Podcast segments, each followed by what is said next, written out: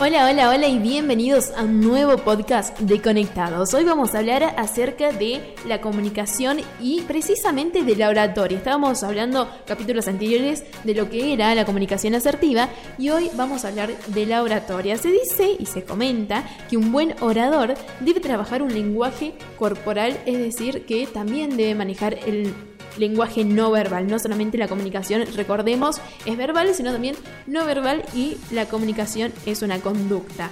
Así que eso hay que tenerlo muy bien en cuenta para empezar a trabajar sobre oratoria y para que nuestra oratoria sea excelente. Y hoy aquí en Conectados te voy a dar algunos, algunos consejos para que lo tengas en cuenta según diferentes portales de internet podemos, primero que nada, trabajar la interacción con los oyentes, es decir, con el público que nos está escuchando a través de preguntas, de aclaraciones.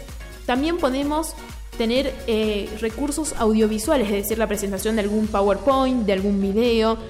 Es clave y fundamental conocer a tu audiencia, evitar las famosas lagunas mentales que tienen que ver un poco con los baches, con el silencio que se presenta al momento de hablar y también utilizar el storytelling, esto de contar eh, alguna historia real, algún, alguna anécdota que esté relacionada y que una la teoría con la realidad, ¿no?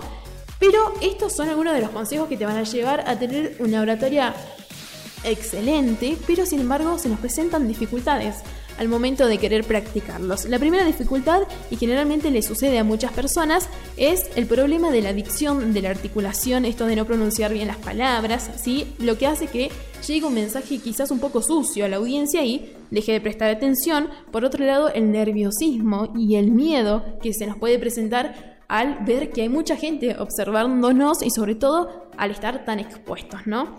Y bueno, también debes comprender y es sumamente necesario que no es un proceso natural y que vos decís, bueno, ¿por qué este habla bien frente al público y yo no lo puedo hacer? Porque claramente no es natural y que quizás ese otro lo esté desarrollando, se esté esmerando en practicar y en hacer una buena oratoria y quizás a vos eso te falta. Así que a ponerse las pilas, diríamos, porque es algo que es sumamente positivo y que lo vas a poder desarrollar a medida que lo vayas practicando. Y hasta acá llegamos con toda la información entonces de Conectados. Nosotros nos volvemos a encontrar en el próximo podcast con muchísima más información. Chao, chao.